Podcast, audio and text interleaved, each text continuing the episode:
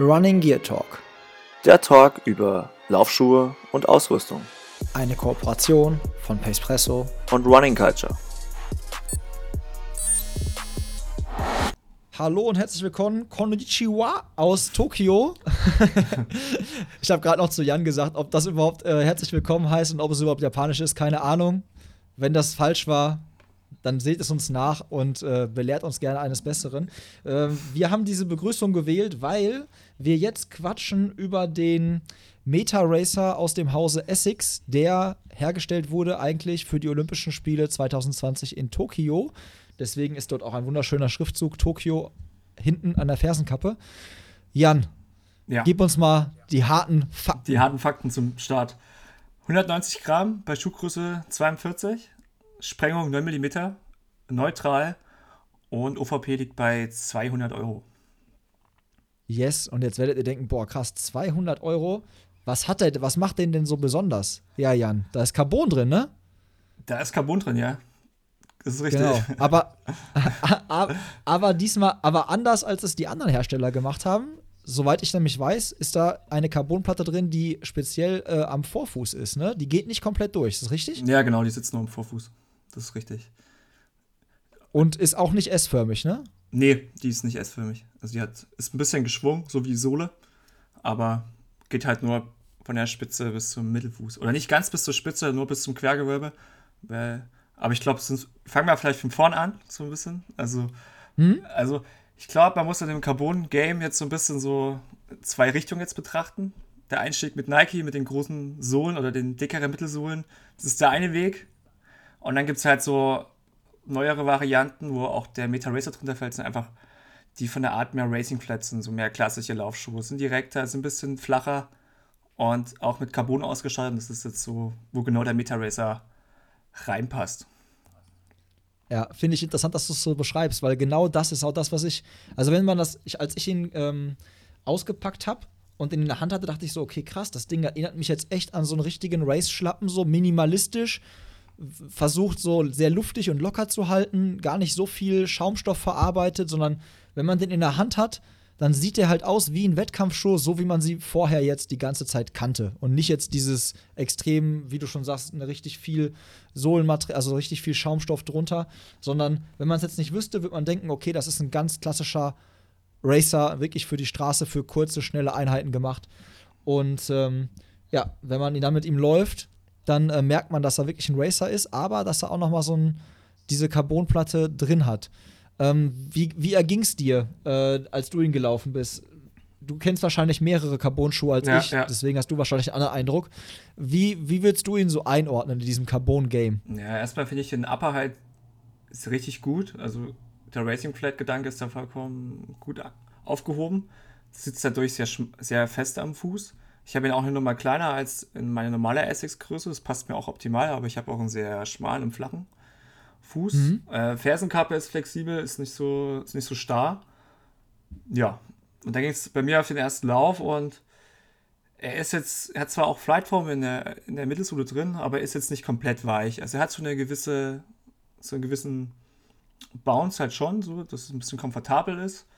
Aber sobald man ihn halt in einer höheren Pace läuft, wird er halt schon sehr fest, finde ich. Und ja, und läuft sich sehr rund, sage ich mal. Und finde auch, er spielt seine Stärken oder ist, man sollte schon Mittelfuß laufen können, um den Schuh wirklich ähm, optimal ähm, in den Asphalt halt zu treten. Dass man auch einen Rebound bekommt, macht ja auch Sinn. Die Carbonplatte sitzt nur im Vorfuß. Ja, ja, ja finde ich interessant, weil ich habe das Ding halt, also ich habe den auch angezogen und war natürlich so total, ey geil, äh, ich habe bis jetzt noch keine Erfahrung mit einem Carbon-Schuh gemacht, habe mhm. den angezogen und direkt so Tempo-Dauerlauf und, und raus. Und dann kriegst du durch dieses ganze Carbon-Game ja halt irgendwie, du hast so eine krasse Erwartungshaltung irgendwie, ne? Ja. Du denkst jetzt, okay, ich laufe den jetzt und ich kriege irgendwie so direkt ein paar kmh geschenkt. Die liegen so gratis auf der Straße, die sammle ich jetzt mal eben so ein und ich habe sofort so einen Temposchub und so einen krassen Aha-Effekt. Und dann bin ich losgelaufen und habe genau auf diesen Effekt gewartet, aber der kam nicht.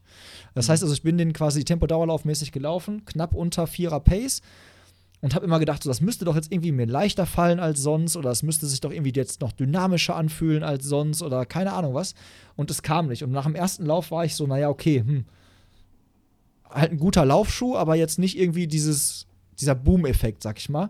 Und dann bin ich den bei einer anderen Gelegenheit nochmal gelaufen und dann war die Pace höher, äh, beziehungsweise niedriger.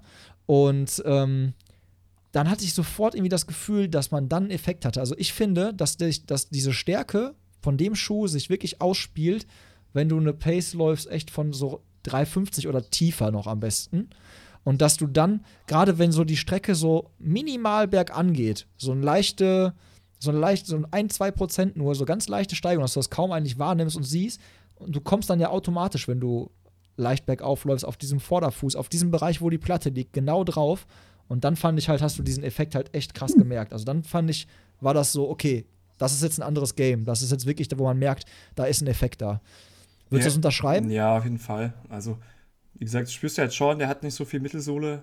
Du musst schon mehr tun, sage ich mal, dass du halt nicht schneller wirst, aber das Gefühl halt bekommst, dass er antreibt. Also so Next Prozent ist halt schon so bouncy und dann ist- geht die Platte komplett durch. Das spürt man schon ein bisschen mehr. Ob es sich dann positiv auf den Lauf auswirkt, ist dann erstmal zweitens.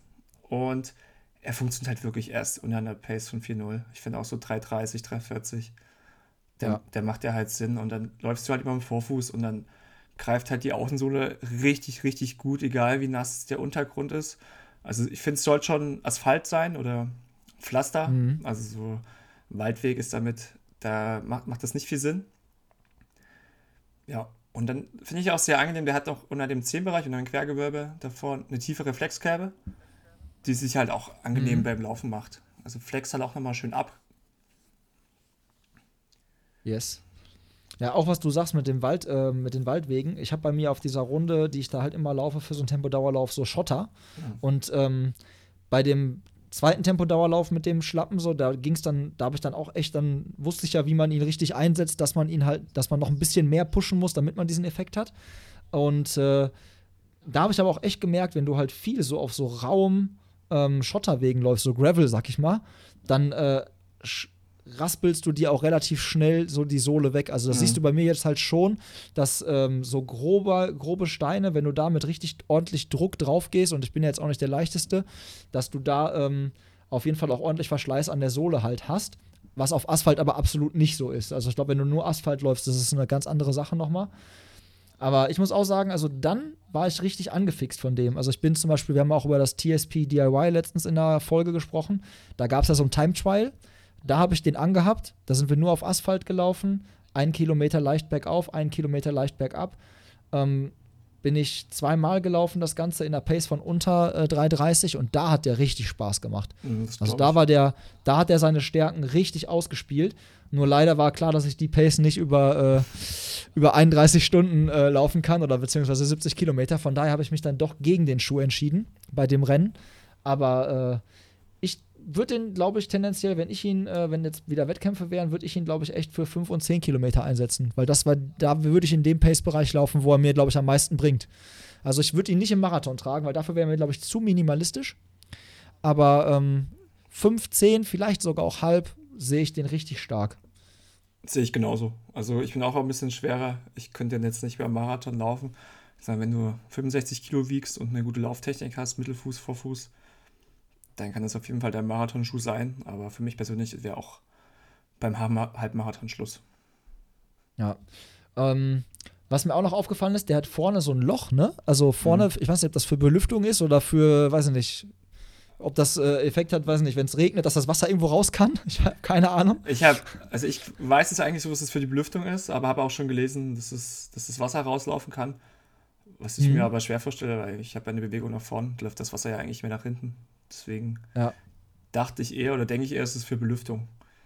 Ja, ist auf jeden Fall ein sehr luftiger Schuh. Und ähm, was mir noch aufgefallen ist, für Leute, die vielleicht Einlagen laufen, in dem äh, Schuh, den ich habe, ist die Sohle fest verklebt. Also ich hatte nämlich versucht, meine Einlagen reinzunehmen und ich konnte die, also die, die kriegt man wahrscheinlich raus, Leute. Ne? Also das ist jetzt nicht äh, fest getackert, logischerweise, sondern verklebt. Aber ähm, man nimmt die jetzt nicht einfach so raus. Das ist jetzt eigentlich so eine Aus Einlage, die man einfach so locker rausnimmt. Also für Leute, die in einem Rennschlappen mit einer Einlage laufen, da nur für euch zur Randnotiz, so an die kommt ihr nicht so einfach. Also die, die drin ist, die bekommt ihr nicht so mega einfach raus. Und was ich äh, auch nochmal sagen muss, was Jan auch gerade ansprach, wenn man eine super Lauftechnik hat oder wenn man sich bewusst darauf konzentriert, gut abzurollen, dann merkt man den Effekt, den ich beschrieben habe beim Bergauflaufen auch. Also wenn man wirklich mhm. richtig sich darauf konzentriert, mit dem Vorfuß aufzukommen und schön abzurollen, dann merkst du diesen Effekt auch nochmal verstärkt, finde ich. Also dann hast du das Gefühl, du hast echt einen super Hub und alles und richtig runden Laufstil. Ja, ja sehe ich genauso. Das passt zusammen, passt. ja. passt, passt zusammen. Also ich finde auch, echt gelungener äh, Schuh, hat Spaß gemacht oder wird auch noch sehr viel Spaß machen bei den nächsten äh, Läufen. Und meinst du, den sehen wir in Tokio oder meinst du, da kommt dann jetzt vielleicht noch mal ein Upgrade? Gute Frage. Gute Frage, ne? Ja, ich, ich denke schon. Aber ja. lass uns überraschen. Vielleicht zaubern sie noch was yes. aus dem Hut. Ja. Yes. Super. Dann würde ich sagen, äh, vielen, vielen Dank für dein, für dein Info, für dein, für dein Know-how wieder, wie immer. Ja. Und ähm, ihr findet wie immer die Testberichte unten in den Kommentaren und könnt uns wie immer auch gerne Feedback geben. Müsst ihr nicht auf Japanisch machen, könnt ihr gerne mit uns äh, auf Deutsch kommunizieren, weil das Konnichiwa am Anfang, wenn es überhaupt Japanisch war, war das Einzige, was wir konnten. So, an der Stelle liebe Grüße und ähm, ja, geht raus und lauft. Ne? Ciao. Macht's gut.